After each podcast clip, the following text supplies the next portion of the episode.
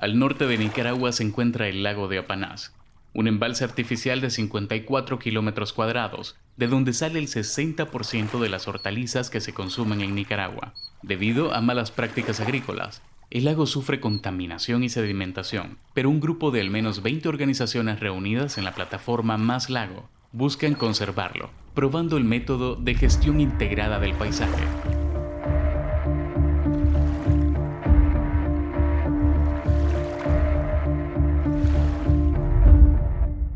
Soy Jorge Hurtado y este es un reportaje de periodismo de soluciones. Hace unos 10 años aquí esta zona era montañosa. Los ojos de agua eran opulentes, pero se ha venido despalando que, bueno, ha quedado casi bastantes zonas desprotegidas, los ojos de agua. Y se miró que se estaban secando, acortando, pero entonces ahora se ha visto la necesidad de conservarlo, cuidar la madera, sembrar madera.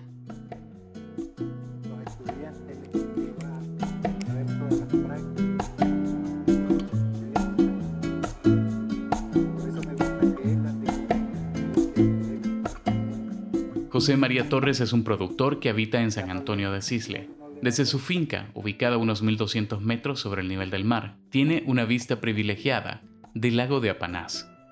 Aquí son los nacimientos, los ojos de agua. Yo tengo un, ojito de agua, que es el que, el que protejo y lo cuido. A lo mejor eso es lo que me hace eh, que esta finquita sea, eh, que esté como finca modelo.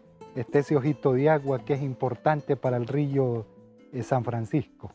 Hay un pequeño bosque como de manzana y media, que ahí lo vivo cuidando, y allí no saco leña, no corto nada, nada más cuidarlo, protegerlo. José María se dedica con su familia a cultivar maíz, frijoles, papa, repollo, lechuga y chiltoma.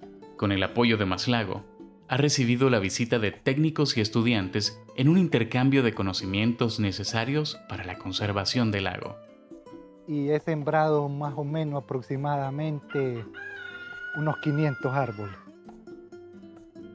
Pegado al, bosquecito natural se han crecido y ahí se les da mantenimiento. Cuido, pues.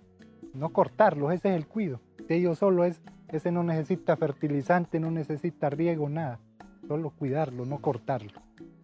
Otro miembro del programa de Fincas Modelo es Bismar Gutiérrez, de 30 años. Mi nombre es Bismar Antonio Gutiérrez Torres Comunidad del Mojón, municipio de Jinotega, departamento de Jinotega. Bueno, ahorita en la actualidad, cada recipiente de insumo que se va utilizando a su lugar. Por ejemplo, eh, ya no se está tirando porque a veces ya eso ya tenemos que irlo erradicando, eh, buscar la forma de y avisarle a los otros. Por ejemplo, en el caso de nosotros nos ayudan otros hermanos, ¿verdad? Que nos ayudan, obreros que nos ayudan a hacer el trabajo. Entonces nosotros le decimos, cuando desocupe eso, por favor me lo lleva, ya sabemos el lugar donde está ubicado. Entonces, de esa forma comenzamos o estamos trabajando, ¿verdad? Y, ayudando a otros, porque hay otros que todavía están que no quieren, ¿verdad? O lo hacen un momento y después se les olvida. Pero ahí estamos. Bismarck afirma que la conservación es una cuestión de actitud. Que como a veces como productores nos da pereza, ¿no? No, no fijar eso, la afectación. Yo pienso que el lago, eh, a veces echar recipientes químicos al agua, todo eso te hace contaminar, contaminar pues, y hacer daño. Pienso que son una de las muchas razones esas. Y de, por ejemplo, las aguas miel y todo eso, pues eso también los cafetaleros, eh, con las aguas mieles que se deposita al, río, donde, donde corre el río y todo eso pues va a dar al lago, pues entonces prácticamente ahí llega toda la basura y todos los desechos que nosotros hacemos.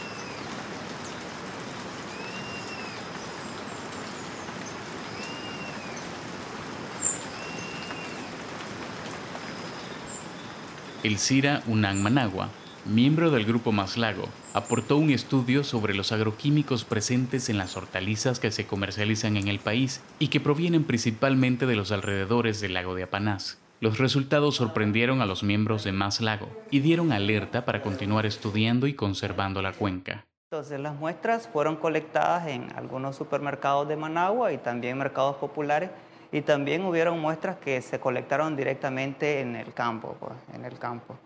Una vez que las muestras llegan al laboratorio, se inicia todo lo que es el proceso de extracción. El método utilizado fue un método derivado de la AOAC, Entonces ellos designan o es un método que se utiliza de rutina para el análisis de plaguicidas en vegetales a nivel internacional.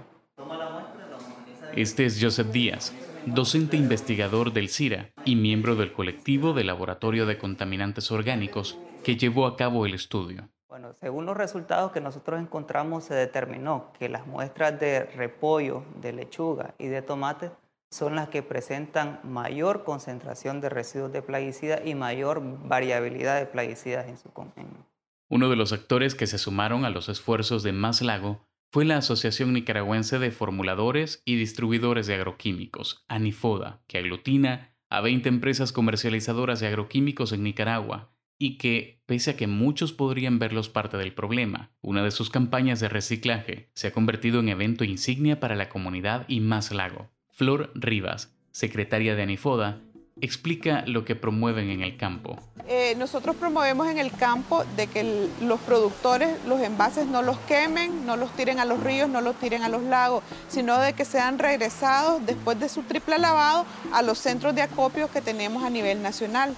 En el caso de Tomatoya tenemos pues nuestro propio centro de acopio que ha sido un apoyo muy importante de la cooperativa de productores de hortalizas en esa zona, que nos han colaborado con el tema de la divulgación. Según Anifoda, en sus eventos de recolección de envases han conseguido rescatar 6.6 millones de recipientes. Tan solo en 2019 recolectaron 150.000 unidades de envases vacíos de agroquímicos a nivel nacional, una acción en la que se sumó Más Lago y sus organizaciones miembros.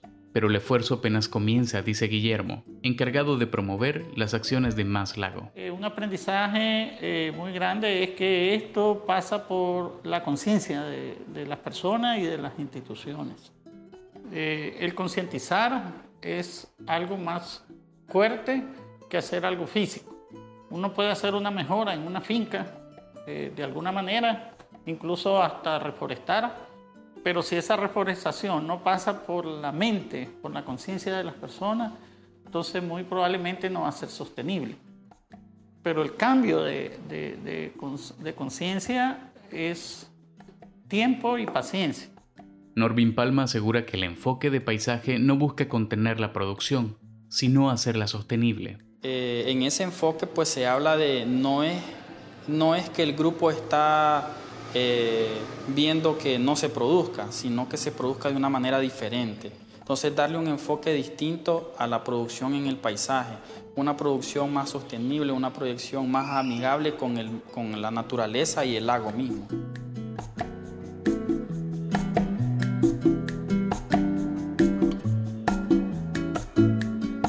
Los miembros de Más Lago apuestan a estos primeros pasos para construir un territorio modelo que estiman podría reflejar un cambio significativo en los próximos 25 años. Actualmente tienen pendiente trabajar un plan estratégico de 5 años que permita a las organizaciones obtener los fondos necesarios a fin de seguir impulsando acciones como estas. Aunque por ahora pueden dar testimonio de sinergias, organización y concientización en un tema común, algo que ya probaron y que están seguros puede ser replicable en otros paisajes del mundo.